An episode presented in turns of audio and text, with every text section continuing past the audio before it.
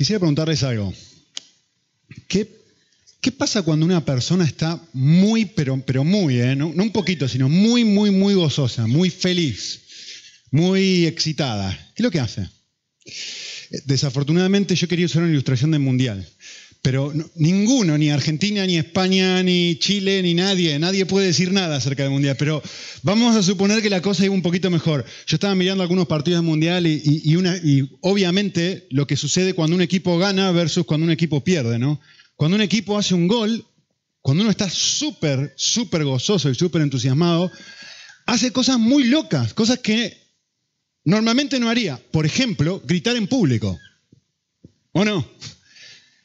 Yo, cuando el último gol que Argentina hace unos cuantos años, eh, grité, creo que me escucharon desde la esquina de mi casa, del grito que pegué. Yo no grito así.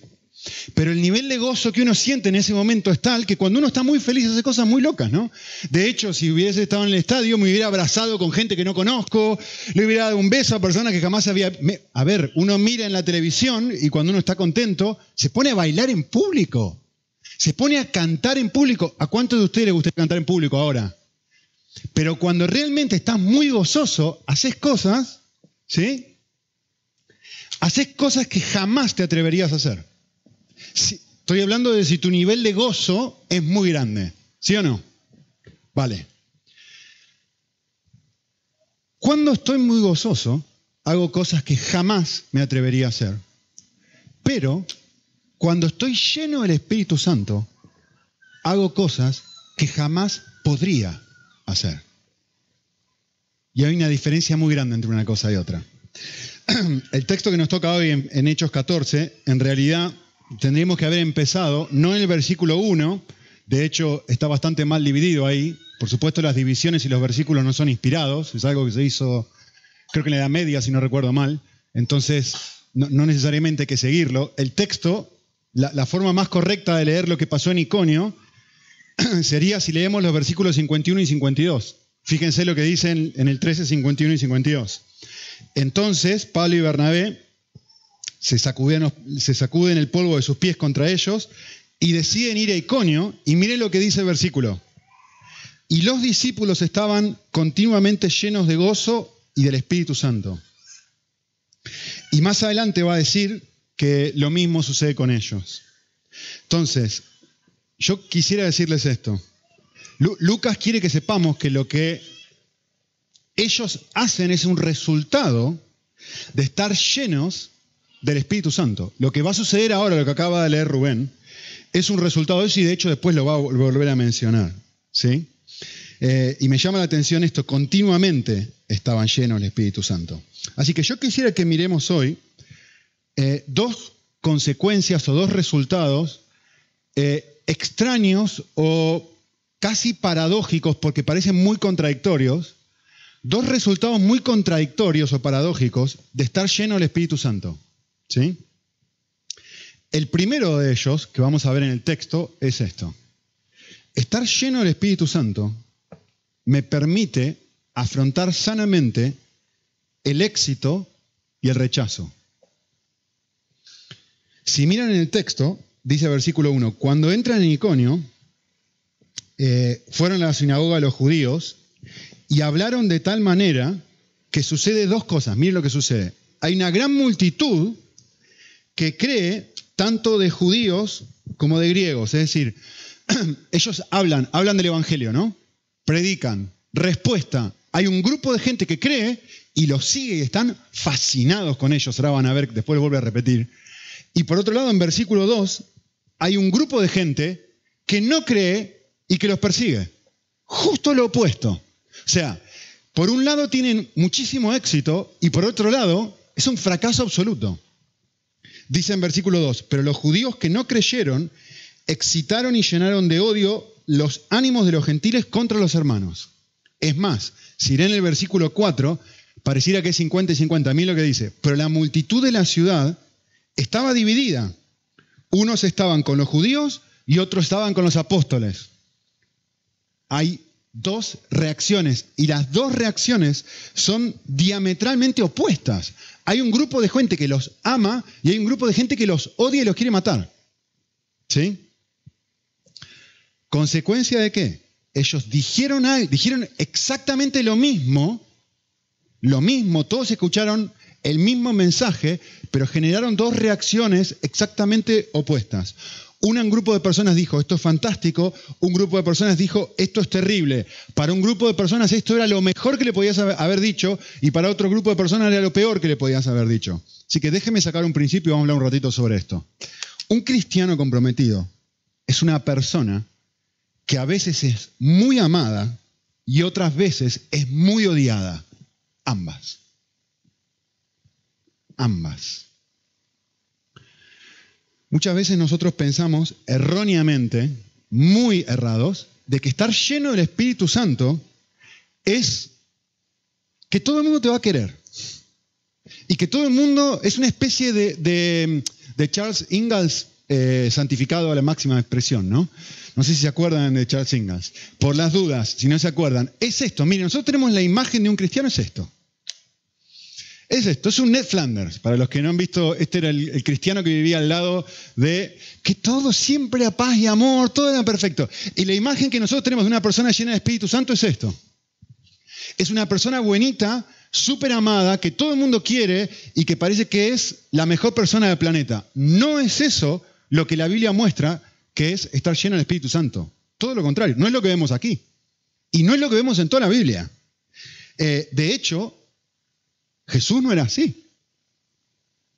Piensan en Jesús entrando al templo, mirando lo que están haciendo los mercaderes. Y la Biblia dice, lleno del Espíritu Santo, lo aclara, lleno del Espíritu Santo, entra y destroza todo. Hola, ¿es esta la imagen de Jesús cuando entra al templo? Piensen esto, piensen en Juan el Bautista, la persona más llena del Espíritu Santo que ha vivido en la tierra sois una camada de víboras. ¿Le suena? ¿Parece esto? Una persona llena del Espíritu Santo, como vemos acá, es alguien que genera dos reacciones, no genera una reacción. De hecho, es exactamente lo mismo que produce Cristo. Genera dos reacciones, o lo amás o lo odias, es que no hay nada en el medio. Miren esto, Jesús, palabras de Jesús, no mías. No penséis que vine a traer paz a la tierra. No vine a traer paz, vine a traer espada. A ver, creo que esto es una, una, una afirmación textual del versículo 4 que acabamos de leer. Un pueblo dividido al medio, partido con una espada en la mitad. Esta es la reacción que esta gente tiene cuando se encuentra con el mensaje del Evangelio, cuando se encuentran con Cristo. De hecho, en el mismo pasaje un poquito antes, miren, es un poquito largo, pero merece la pena mirarlo. Dice esto. Miren esto, yo los envío y miren si no está representando esto lo que acaba de pasar en este pasaje. ¿Cómo envía eh, Jesús a sus discípulos? Dice, yo los envío como ovejas en medio lobos. Sed astutos como las serpientes, inocentes como palomas. Pero los hombres los amarán. Todo el mundo estará feliz con vosotros. Ah, ah. Dice, los hombres os entregarán a los tribunales y os azotarán en sus sinagogas. Y hasta seréis llevados delante de gobernadores y reyes por mi causa, como un testimonio a ellos y a los gentiles. Pero cuando se entreguen, no os preocupéis por cómo habéis de hablar, porque a esa hora se os dará que hablar. ¿Por qué? Porque estaréis lleno del Espíritu Santo. Y porque estás lleno del Espíritu Santo, vas a tener un grupo de gente que te va a odiar. Vas a tener un grupo de gente que va a querer matarte. Y dice, no solamente eso, miren lo que dice aquí, es muy, muy fuerte. ¿eh? Dice, el hermano entregará muerte al hermano, el padre al hijo, y los hijos se levantarán contra los padres y les causarán muerte.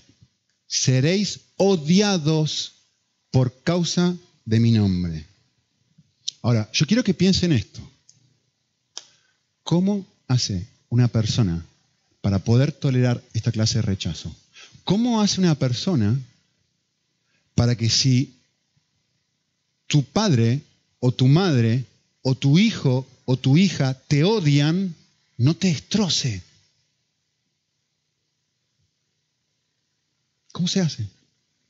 Porque el texto dice, si realmente sos un cristiano comprometido, esto es lo que te espera. No Ned Flanders. No Charles Ingalls. Lo que se ve en este pasaje, seguramente, como vamos a ver en un minuto, vas a producir dos tipos de reacciones. Tu vida y tu santidad va a hacer que te odien y tu amor probablemente va a hacer que te amen, pero no es el mismo grupo de gente. ¿Sí? ¿Cómo hace una persona para poder afrontar esta clase de rechazo? Respuesta, estando llena de gozo y llena del Espíritu Santo. La única forma. Déjenme decirles algo. Me acuerdo hace muchos años, muchos años ya estaba viviendo en Estados Unidos y un profesor dijo esto. Y yo pensé, este hombre está loco.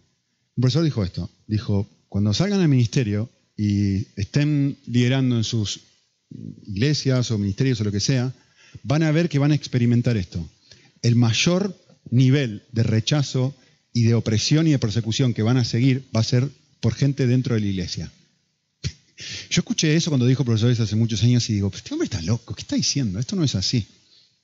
Hasta que te metes en el ministerio y te das cuenta que sí. Otro, otro profesor dijo esto, hay dos cosas que un ser humano no quiere ver. ¿Cómo se hacen los perritos calientes? Y los problemas internos de una iglesia. Nadie quiere ver eso, porque es algo horrible. Eh, yo les digo y algunos lo saben más que otros, pero el nivel de cosas que yo he tenido que tolerar, de mentiras, de cosas que han dicho acerca de mí, horribles, increíble, gente creyente. Y, una cosa que he observado en mí mismo es esto, con esto les quiero decir. Y de hecho ha habido personas que me han preguntado y me han dicho esto, ¿cómo hiciste para no decir nada? ¿Cómo hiciste para aguantar y bancarte que toda esta gente te dijera toda esta sarta de cosas que son un desastre? ¿Cómo hiciste para no decir nada? Respuesta, yo no hice nada. Lo único que me permitió no decir eso, o no responder, o no responder como yo querría responder, es estar lleno de el mejor momento de mi vida espiritual, se lo digo sinceramente, ha sido los momentos donde he sido perseguido. Y fuertemente. Ahora, déjenme decirle otra cosa, para que vean mi humanidad. Miren cómo somos, ¿no?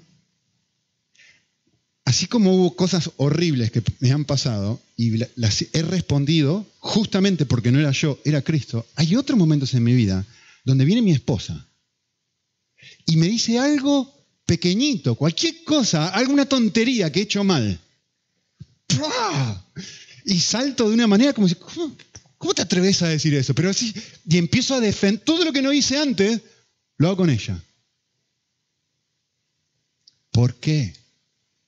¿Por qué? Respuesta. Lo que, lo que determina cómo uno responde a las circunstancias difíciles no es el nivel de dificultad de las circunstancias, es el nivel de llenura del corazón. Es cuán lleno yo estoy de mí mismo o de Dios. La misma persona, soy un envase, soy un envase, eso es lo que soy. Si estoy lleno de mí mismo, una tontería, una cosa estúpida que me dice mi esposa, me hace saltar con enojo y me hace empezar a decirle cosas feas. Pero si estoy lleno de Dios, una situación donde lo, quieren matar, apedrear, hacer de todo, te permite responder de una forma total y completamente sobrenatural. Exactamente la misma persona. ¿Por qué? Porque no es la persona. No soy yo, no son ellos, no eres tú. O sí, o es Dios o eres tú. ¿Se dan cuenta? Cuando estoy lleno de Él, lo tengo todo. Cuando estoy vacío de Él, teniéndolo todo, no tengo nada. Podían responder de la manera que podían responder porque continuaban llenos del Espíritu Santo. Una persona llena del Espíritu Santo tiene la capacidad de, doble de ser, de aceptar el rechazo y de tolerar sanamente la aceptación. Sin ninguna de las dos cosas te destroce. Entonces, una persona comprometida con Cristo, llena de Espíritu Santo, es muy odiada, pero a la vez es muy amada. Cristo dijo, o sea, ambas cosas, no es una. Cristo dijo esto, vosotros sois la sal de la tierra, o sea, vosotros sois los distintos. Vosotros sois la luz del mundo. Por lo tanto, mi vida, tu vida, tiene que tener un brillo tal que el resto de la gente debe concluir, Tú eres diferente, hay algo en ti que es completamente distinto, para que vean vuestras obras y glorifiquen al Padre que está en los cielos. A ver, lo que Cristo está diciendo en sus palabras es exactamente esto, es decir, hay un grupo de gente, Pablo y Bernabé están predicando, hay un grupo de gente que mira esto y dice, acá hay Dios, acá, acá hay sabor a Dios. De hecho, el texto lo expresa de esta forma, dice, hablaron de tal manera que, ¿se dan cuenta? Hubo algo en su forma de hablar, hubo algo en el contenido de lo que dijeron, en la forma en que lo expresaron, que mostraba, esto es distinto, Dios está involucrado en esto. ¿Sí? Entonces, hay, hay, una realidad de que cuando estoy realmente lleno del Espíritu Santo, es verdad, hay gente que va a odiarme, pero también es verdad, tiene que haber gente que mire y diga, yo no puedo creer el nivel de amor, de gozo, de paz, de paciencia, de benignidad, de bondad que tenés. No, que no puedo creer. No puedo creer cómo eres así. Amado y odiado a la vez. Yo se los puse de esta forma. Eh, es tener un estilo de vida que sin esforzarme por lograrlo, genera una reacción donde la gente se sorprende por el nivel de amor que les muestro. ¿Por qué digo sin esforzarme por lograrlo? Lo digo por esto, no es que no haya que esforzarse para amar, no estoy diciendo eso, estoy diciendo otra cosa. Lo que estoy queriendo decir es esto, que muchas veces en el proceso de intentar evangelizar a una persona, hacemos un esfuerzo humano de tratarlo mejor de lo que lo tratamos a otros. No sé si les ha pasado eso, a mí me pasa mucho.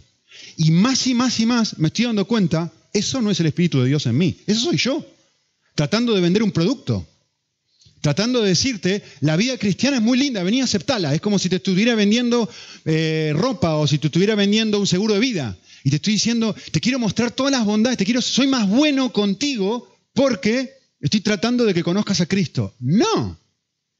Eso soy yo, no es el Espíritu Santo. Entonces, cuando realmente yo estoy lleno de Dios, eh, no nos esforzamos por ser como Él, somos como Él. Hay una gran diferencia entre una cosa y otra. Si yo estoy lleno de Dios, automáticamente la consecuencia natural es que sea como Dios. Si yo tengo una botellita llena de agua y la sacudo, lo que sale es agua, no Coca-Cola. Lo que yo estoy lleno de es lo que va a salir. Entonces, esto es lo que quiero decir. Y este es el énfasis del pasaje. No es que Bernabé y Pablo son especiales, no es que nosotros somos especiales, no es que hay que tratar de ser especiales, es que hay algo que está sucediendo acá adentro, acá, que no tiene nada que ver conmigo, que yo soy un mero recipiente, que Dios está obrando en mi corazón y que eventualmente se empieza a mostrar de alguna forma lo que dice el versículo 5. Pero Dios está hablando, acá, esto no es normal. Esto no es normal. Podés esforzarte por mostrarlo, podés intentar hacerlo y vas a seguir siendo tú. O podés buscar ser lleno del Espíritu y entonces no va a ser tú, vas a ser otro. Así que, ser un cristiano comprometido genera dos reacciones opuestas. ¿sí? Cuanto más cerca estés de Cristo, las personas se van a sentir muy atraídas por cómo vives y te van a amar, o van a sentir un gran rechazo por cómo vives y te van a odiar. Cuando no estés lleno del Espíritu Santo, las personas se van a sentir indiferentes hacia ti. Entonces, el desafío para cada uno de nosotros es esto. Si, en mis relaciones de todos los días, cómo estas relaciones muestran, o sea, la reacción de la gente, cómo están mostrando mi nivel o no de llenura de Dios? ¿Qué genero en otros? ¿Qué produzco en otros? O mejor dicho, ¿qué produce Dios en otros, idealmente? ¿O qué produzco yo en otros? Mis relaciones. ¿Indiferencia? Nada, pero a mí nadie, nadie me es que ni se enojan ni me quieren, nada. Pero entonces el desafío es este. ¿Qué nivel de influencia tiene el Espíritu de Dios en tu vida? Si no está generando nada. Porque lo que vemos en la Biblia es que a Jesús lo odian o lo aman. A los discípulos lo quieren matar o lo quieren salvar. Es que no hay medio. ¿Sí? Ahora, déjame hacer una salvedad. Si siempre, énfasis en siempre, ¿eh? si siempre generás odio en los demás, la gente te rechaza y no te quiere y lo demás, probablemente no es porque estás lleno del Espíritu Santo, es porque sos una persona desagradable. Y por otro lado, si siempre generas amor, todos la aman, todos piensan, Ned Flanders, todos piensan que probablemente es porque sos un cobarde. Y ninguna de las dos cosas es estar llena del Espíritu Santo. Ninguna de las dos cosas es esa. Estar lleno del Espíritu Santo genera ambas cosas. Cristo dijo, sorpréndanse si el mundo no os odia. Y a la vez dijo, sed la luz del mundo, porque si ustedes no son la luz del mundo, no hay nadie que sea luz, porque la sal pierde su sabor y no, no, hay nada, se nos esconde debajo de una mesa. Ambas cosas. Y eso es lo que vemos en este texto. ¿Cómo se ve esto? Un ejemplo simple y práctico y rápido. Es como en el trabajo. Pensá cómo vivís esto en el trabajo. Vale, por un lado, podés ser una persona que está, llega a tiempo, cumple, servicial, con tus compañeros de trabajo, respondes, estás atento a sus necesidades, no estás ahí solamente porque querés ganar dinero, es muy obvio que en tu relación con tu jefe, sos una persona respetuosa, etc. te, das cuenta, hay, hay un sentido de que tu carácter muestra, este hombre es distinto, esta mujer es diferente. Diferente, tiene algo distinto, pero a la vez, a la vez, esto genera aceptación, pero a la vez, si viene tu jefe y te dice, tenés que mentir, o si te, viene tu jefe y te dice, no, no, un momento, tenés que quedarte regularmente en la oficina cuatro, cinco, seis horas más de lo normal. Y así sacrificar a tu familia y sacrificar a tus hijos y todo. El ministerio, tu servicio, todo. ¿Sabes qué vas a decir? Si estás lleno del Espíritu Santo, no, Señor. No, Señor, no voy a hacer eso. No voy a sacrificar a mi familia por el trabajo. ¿Y qué va a hacer tu jefe? ¿Qué pensás? ¿Que te va a amar? ¿Que te va a decir, ah, está, uh, una persona llena del Espíritu Santo? No lo puedo creer. Ned Flanders. No, te va a odiar. Y ese es el punto. Que tu fortaleza no sea ni tu trabajo, ni tu dinero, ni tu seguridad, ni tu fortaleza sea que estás lleno o no de Dios. Esto es lo que vemos acá. ¿Sí? Ahora, yo quiero que noten algo en el pasaje que es muy importante entender. Es que esta clase de poder que Pablo y Bernabé tienen eh, no, es algo que ellos tienen por sí mismos, sino es algo que ellos reciben. Fíjense en versículo 3. Quiero que examinen una frase ahí. Dice, se quedaron hablando valientemente, y Biblia de las Américas dice confiados en el Señor. Probablemente si tenés Reina Valera me parece que dice simplemente hablando valientemente en el Señor. ¿Qué quiere decir esta frase? Está muy claro, ¿no? Que la valentía no es algo de ellos. No es que estas personas son valientes, es que estas personas están confiando en alguien más para ser valientes. ¿Sí? Eh, en otras palabras, lo que el texto está diciendo es que la valentía es un resultado, es la consecuencia de que ellos no están confiando en sí mismos, es que están confiando en el Señor. ¿Entienden? Están hablando valientemente en sus propias fuerzas, con el coraje que ellos tenían. No, no, no, no, no. El texto está diciendo, quizá una mejor traducción, estudiantes griegos sabrían esto, eh, hablando valientemente por medio del Señor o por causa del Señor, sería una mejor traducción. Por eso Biblia Américas traduce confiando en el Señor, porque el estar descansando en lo que Dios puede hacer es lo que hace que ellos tengan valentía, no al revés. Por eso digo, es un resultado. Es un resultado estar lleno del Espíritu, es un resultado estar en Cristo. Entre paréntesis, todo progreso en la vida espiritual es un resultado. Todo progreso en tu vida espiritual es un resultado. ¿Por qué? Porque no es algo que haces tú, Juan 15, es algo que hace el Espíritu de Dios en ti, ¿o no? No, no, no, ahora estoy haciendo esto, ahora estoy soy más valiente, le he podido decir a mi jefe tal o tal cosa. No, no, no, ahora soy más amoroso, estoy haciendo algo que antes no hacía.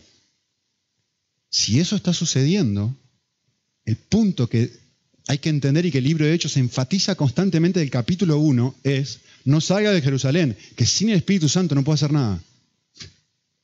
Es un resultado, es una consecuencia de que Dios de alguna forma está haciendo algo acá, está trabajando.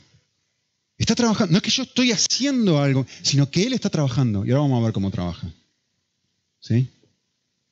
Solamente un último punto de esto, que era el punto más eh, largo que íbamos a tocar. A mí no me sorprende para nada, personalmente, voy a hablar de mí ahora. Si, yo puedo decirle a una persona, plantarme delante de una persona y decirle, estás haciendo algo incorrecto.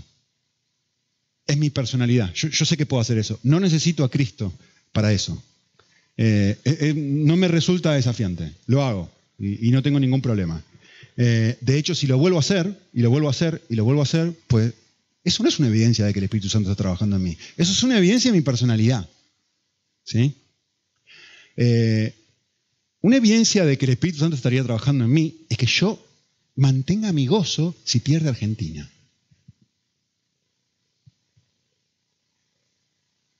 O si pierde España en el Mundial.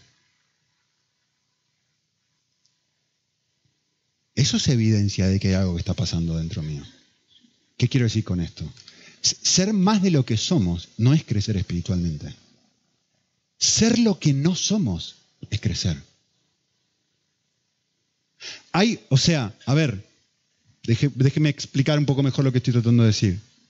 Por naturaleza, estoy generalizando, ¿sí? Pero por lo general, hay personas con carácter fuerte y hay personas con carácter débil. Hay personas que son muy amorosas en el trabajo, siempre, Ned Flanders, las más amorosas, las más cariñosas, y todo el mundo jamás se atreverían a decir no. Entonces, erróneamente concluyen, estar llena del Espíritu Santo es ser más de eso, es ser más amorosa, es ser más paciente, es nunca decir nada, es siempre decir sí. No. Por otro lado, hay otras personas, como yo, que son más justicia, sí y no, blanco y negro, y no tienen ningún problema de decírtelo. Entonces, estar más llena de Espíritu Santo es más de esto. ¿No? Estar, más, estar llena del Espíritu Santo para mí es, como le dije al principio hace un rato, que cuando viene gente y dice cantidad de barbaridades contra quedarme callado. Eso es estar lleno del Espíritu Santo, porque tengo 18 millones de cosas para decirte. Mi esposa dice, te equivocaste de profesión, deberías haber sido abogado. Pero eso no soy yo. Lo que yo soy es cuando viene mi esposa y me dice algo que a mí no me gusta y entonces salto. Ese soy yo. Eso es como soy yo naturalmente. ¿Se dan cuenta? Entonces, por eso esto es el resultado. Por eso digo que no es algo que te puedes esforzar. No que no requiere esfuerzo, que son dos cosas distintas. ¿eh? Por supuesto que requiere mucho esfuerzo. Lo que estoy diciendo es que no es algo que podés producir con tus fuerzas. Es algo que no eres. Y esto es lo que está pasando aquí. El Espíritu Santo está obrando de tal manera en Pablo y en Bernabé que pueden manejar ambas cosas, el rechazo y el éxito, de una manera total y completamente equilibrada. Eso es sobrenatural. Ambas cosas. Que llegues a ser, dejes de ser Ned Flanders y seas una persona que sabe confrontar. Que dejes de ser una persona que sabe confrontar y seas una persona amorosa, que sabe tolerar y que seas paciente y servir. ¿Se entiende? Esto es lo que vemos aquí. Primer resultado de ser lleno de Espíritu. Segundo, que voy más rápido. La otra cosa que vemos aquí en el pasaje es que estar lleno del Espíritu Santo, y, voy a explicar esto porque no va a tener mucho sentido, ¿eh? estar lleno del Espíritu Santo me permite ser libre para tomar decisiones, entre comillas, completamente contradictorias. Me permite tener la capacidad, me permite tener el poder, la fuerza, la libertad para tomar decisiones completamente contradictorias. Aún, casi lo pongo de esta forma, ¿eh? decisiones que me dejan completamente mal parado. Miren esto. En una frase, una persona llena del Espíritu Santo tiene una enorme valentía, pero también tiene toda la libertad del mundo para huir cuando lo cree necesario. Esto es lo que dice el pasaje. Miren, presten atención a lo que dice el texto. ¿eh? El texto dice en versículo 2 y 3 que primero experimentan oposición y se quedan. Miren, versículo 2. Los judíos que no creyeron excitaron y llenaron de odio los ánimos de los gentiles contra Pablo y Bernabé. Con todo, con todo, se detuvieron allí mucho tiempo. Hay oposición. ¿Cómo te gustaría estar predicando delante de una persona que sabes que te odia? Y quiere matarte. No solamente te odia, no te traga, sino quiere matarte. A ver, ¿cómo te gustaría estar predicando ahora, en este momento? Yo te digo, ven y subí. y acá todos te quieren, ¿eh? Y ya sería algo tremendamente desafiante hacer. Imagínate en un contexto donde todo el mundo está hablando mal de vos. Esto no es humano, ¿eh? Tienen la posibilidad, como dice el texto, de se detuvieron allí hablando mucho tiempo con valentía, confiados en el Señor. No son ellos, no son personas especiales, son personas que están llenas de Dios, que están confiando no en ellos mismos, sino en Cristo. Pero por otro lado, luego hay oposición y se van. Miren lo que dice, pero la multitud de la ciudad estaba dividida, versículo 5. Y cuando los gentiles y los judíos, con sus gobernantes, prepararon un atentado para maltratarlos y apedrearlos, los apóstoles se dieron cuenta de ello y huyeron. Huyeron. Primero se quedan con mucha oposición, después con mucha oposición se van. ¿Cuáles? Ambas. ¿Se dan cuenta por qué digo contradictorias? Paradójicas. Tengo toda la valentía del mundo para aguantar tus golpes, tengo toda la libertad del mundo para irme. Esa es una persona llena del Espíritu Santo uno lee esto y dice, qué cobardes, ¿cómo, se van a ir? ¿Cómo se van a ir porque los amenazan? Pero si vemos un montón de veces en la Biblia que, el Señor, eh, me acuerdo del pasaje, creo que de Elías o Eliseo, ya me olvido quién, que, tenían que pelear contra alguien, le abre los ojos y le dice, pero mirá, más son los que están contra nosotros, que más son los que están con nosotros que están contra nosotros. ¿Por qué no hicieron eso? ¿Por qué no hicieron eso? Respuesta. Miren esto. ¿eh? Cristo mismo huye cuando lo quieren apedrear. Cristo mismo huye. Y no una vez, dos veces. No, lo inventé yo, ¿eh? Entonces tomaron piedras para tirárselas. Y Jesús se ocultó, se fue, salió del templo. Pero, pero si es el Hijo de Dios, si tiene todo el poder del mundo, todo si yo quisiera, como dijo él mismo, una hueste de ángeles vendrían y podríamos hacer lo que quisiéramos. Segunda, y todos en la sinagoga se llenaron de ira cuando oyeron estas cosas, y levantándose le echaron fuera de la ciudad, y lo llevaron a la cumbre del monte para tirarlo. Pero él, pasando en medio, se fue. Y uno mira y dice, pero ¿cómo? ¿Cómo Jesús hace eso? Sin embargo, uno mira luego y dice, ha llegado la hora de que el Hijo del Hombre se ha entregado. Llévenme. Llévenme. No, no, guarda, guarda la daga, Pedro, guardala, que me lleven. Y todos salieron corriendo y huyeron los discípulos en Getsemaní. Y Jesús dice, llévenme. ¿Cuál de las dos? Ambas. Tengo toda la libertad, tengo toda la valentía del mundo por la fuerza que da Dios para quedarme y aguantar los golpes, tengo toda la libertad del mundo para decir, no, irme. ¿Cuál de las dos? Ambas. Ambas. De hecho, si solamente en el libro de Hechos, esta misma gente, escuchen esto, en el capítulo anterior arman un complot contra ellos, ¿se acuerdan? Lo leímos en la semana pasada. Y no se van de la, de la ciudad hasta que los echan. O sea, hay gente que los está odiando, los quiere matar, y se quedan. Dicen, no, no vamos a ningún lado. ¿Hasta cuándo? Hasta que finalmente los terminan echando. En este capítulo, arman un complot contra ellos y se van antes de que los apedreen. ¿Saben qué pasa en el próximo capítulo que va a venir a predicar David? Arman un complot contra ellos y los apedrean. Pablo, bueno, Pablo termina apedreado. Y uno dice, ¿cuál es? Ninguna y todas. Ninguna y todas. Una persona que está llena de Dios tiene, es igual que Cristo. Tiene toda la libertad del mundo para decir no. Y tiene toda la libertad del mundo para decir, tomá, aquí estoy, poneme las esposas. Eso es una persona llena de Espíritu Santo. Tengo toda la libertad del mundo para decir, para amarte, para, para tratarte con todo el cariño del mundo. Y tengo toda la libertad del mundo, escuchen lo que voy a decir ahora, tengo toda la libertad del mundo y la valentía del mundo para decir, el aborto es incorrecto. Asesinar niños está mal y me vas a odiar por eso, pero tengo toda la libertad del mundo y la confianza en Dios para levantarme y decir, me vas a odiar el resto de tu vida. Me da igual. Asesinar una vida es incorrecto. La homosexualidad es incorrecta. Salgan a la calle y digan eso. Le he dicho varias veces a Jorge y David, tengo ganas de hacer un cartel que dice, eh, estoy, estoy completamente desacuerdo con la homosexualidad, pero amo a los homosexuales. Eso es lo que la Biblia dice, que debemos amar a la gente y estar en desacuerdo con lo que hacen. Tener la valentía, pero no tuya. No, no, ahora voy a pechugar y voy a hacer. No, no, no, no, no, no. Esto es un resultado, es una consecuencia de algo. ¿Sí? ¿Cómo funciona esto? Les he compartido esto antes, pero merece la pena, muy brevemente. Eh, un monje una vez escribió algo que es muy, muy valioso, que se ha usado muchas veces, que habla acerca de cuatro niveles de amor. Y es muy lindo. De hecho, era español, Bernardo. Creo que era español o francés, da igual.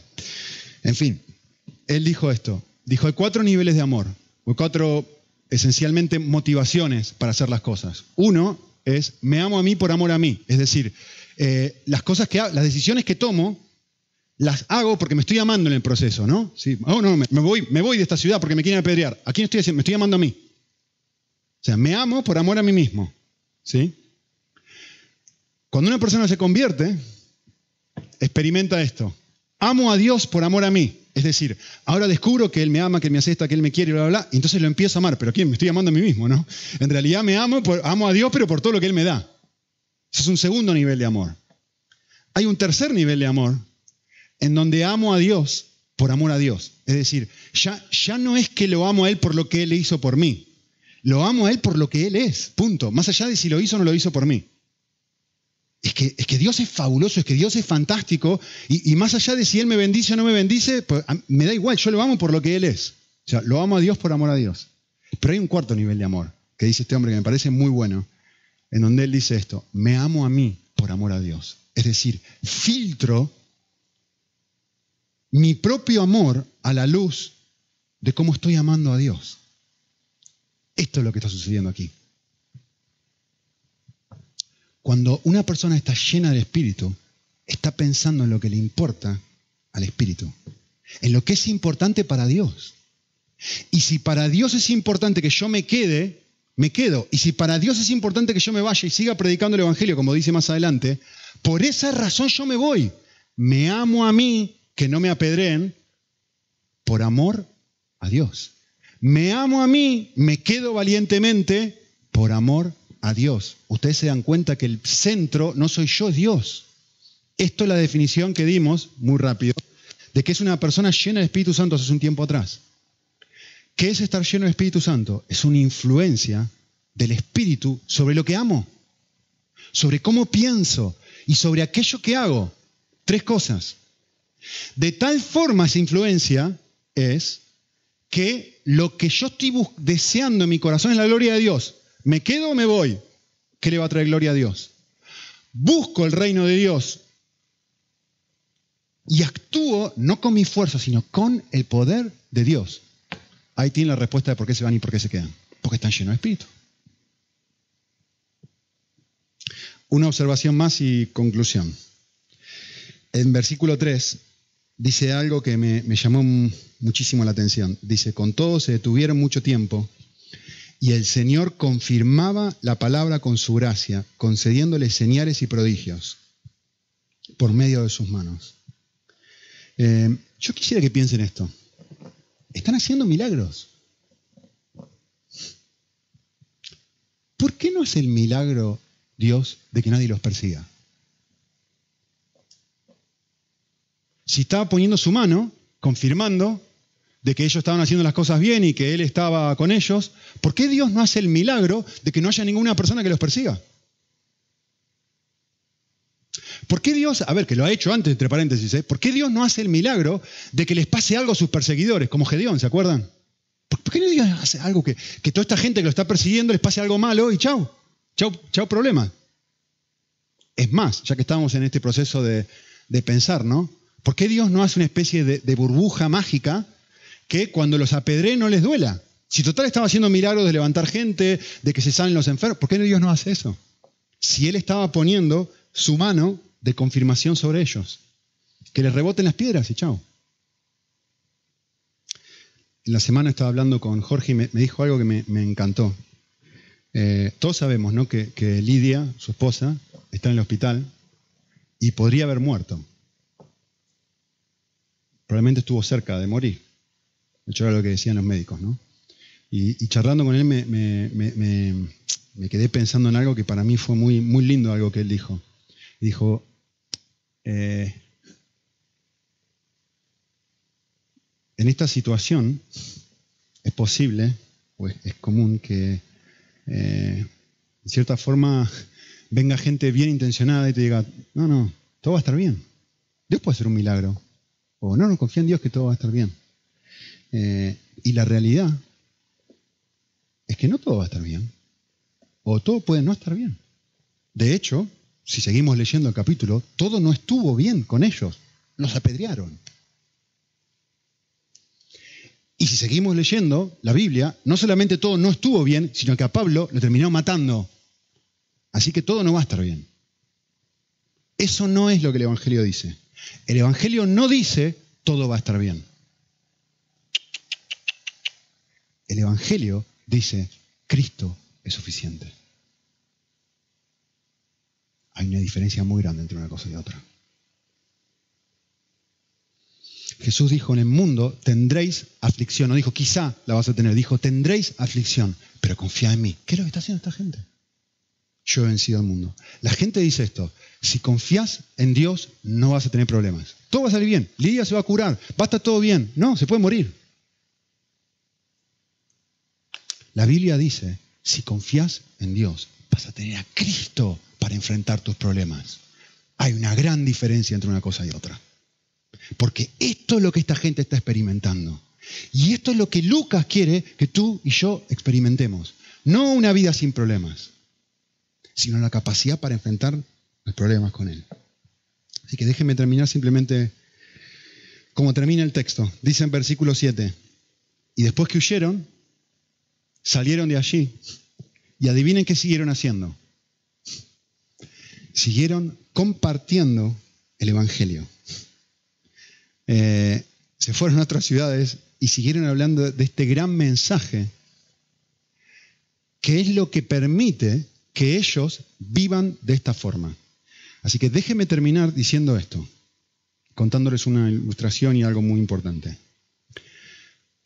Muchas veces nosotros pensamos en el Evangelio, o, limitamos, mejor dicho, el Evangelio al perdón de los pecados. ¿Qué es el Evangelio? El Evangelio es, nosotros hemos pecado y Cristo, y Dios, por causa de Cristo, nos perdona de todos nuestros pecados. Es verdad, es correcto y es muy bien. Pero hay algo, hay algo que si no entendemos esto, no entendemos nada de lo que ha pasado acá. El Evangelio no es simplemente el perdón de los pecados. El Evangelio, escuchen bien lo que voy a decir ahora, ¿eh? el Evangelio es infusión de poder es perdón de pecado y a la vez es infusión en tu vida y en mi vida de poder. ¿Qué quiero decir con esto? Me voy a explicar, se lo voy a explicar con una foto.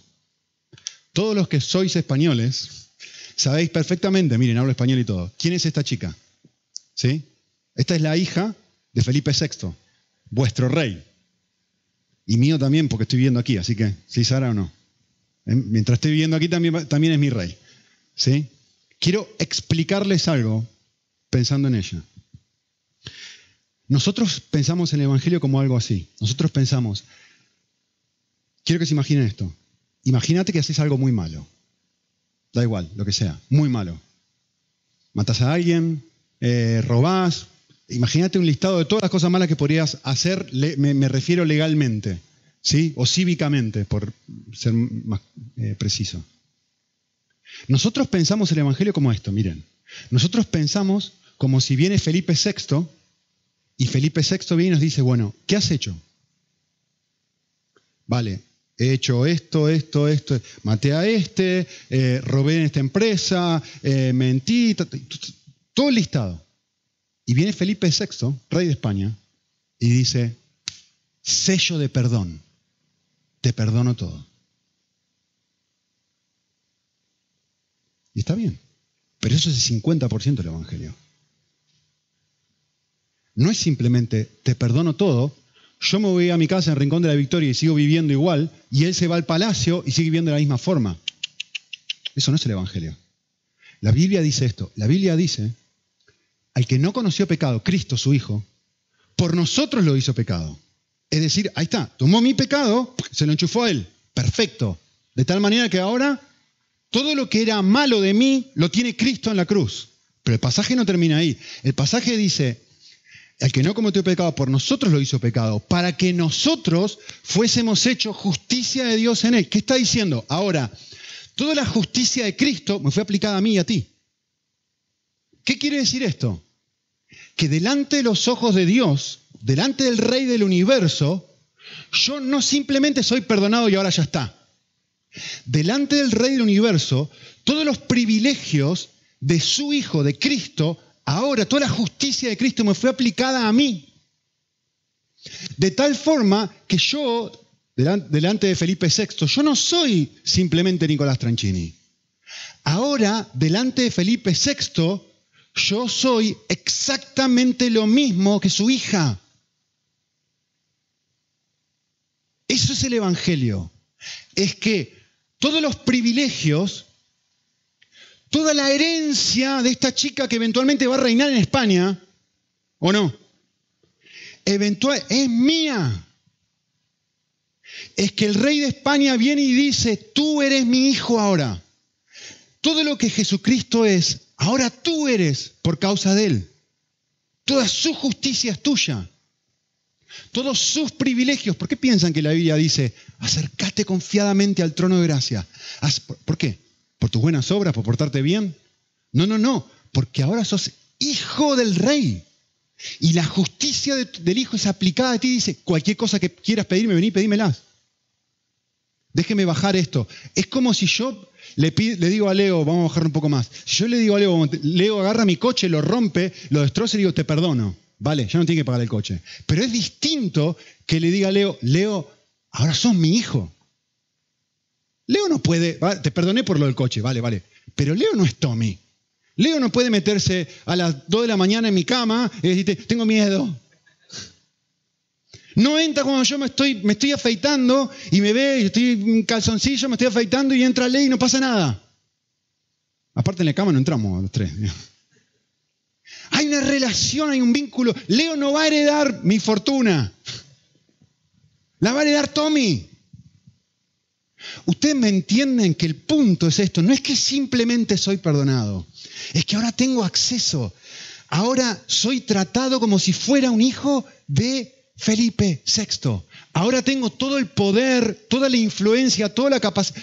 A ver, ahora Felipe VI, escuchen bien lo que voy a decir ahora, lo último, ahora Felipe VI me ama a mí como la ama a ella.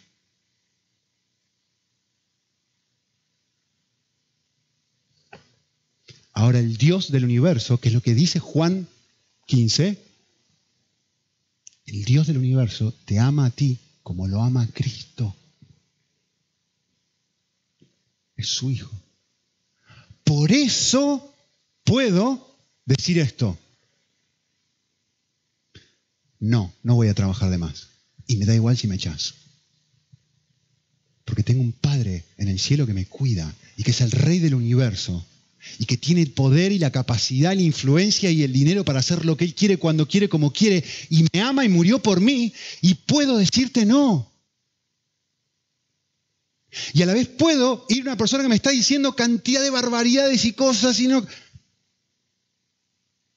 ¿Por qué? Porque el rey del universo dice, yo, esta gente te odia, yo te amo. Yo te amo. Yo te cuido yo estoy contigo, pero, pero, pero él no me ama, él no me trata. Ay, yo sí, yo sí. Yo, ahora eres mi hijo, ahora eres mi hija. ¿Saben qué es estar lleno del Espíritu Santo? Estar lleno del Espíritu Santo es apropiarme de la plenitud de esta realidad. ¿Cuándo me apropio de esto? Empiezo a vivir como viven ellos. Tengo la, toda la capacidad del mundo para amar de una forma que no podría amar, porque estoy tan amado que tengo amor, tengo amor para darte, tengo amor, tengo amor, tengo amor, tengo ganas de servirte. Y, cuando, a la vez tengo, tengo libertad para decirte no. Y tengo la capacidad de, tener, ser valiente y bancarme cosas. Y a la vez tengo la capacidad de decir, no, me puedo ir, me da igual. Pero, pero ¿qué clase de Dios tenés tan pequeñito si tenés... No, no, no, tranquilo, me da igual lo que pienses. Eso es lo que nos muestra este texto. Y eso está disponible para ti y para mí. Oramos.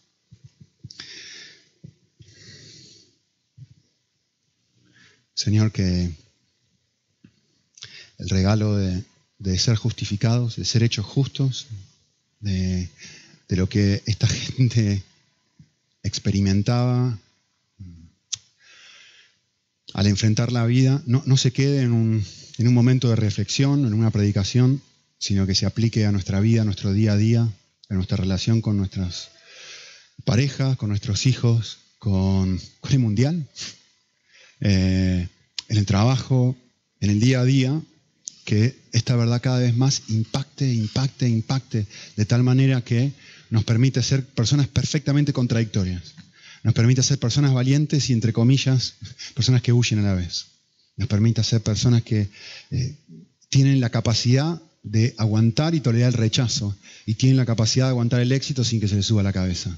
Señor, el único que puede hacer esto nosotros eres tú. Danos la gracia, Señor, para vivirlo más y más en Cristo. Amén.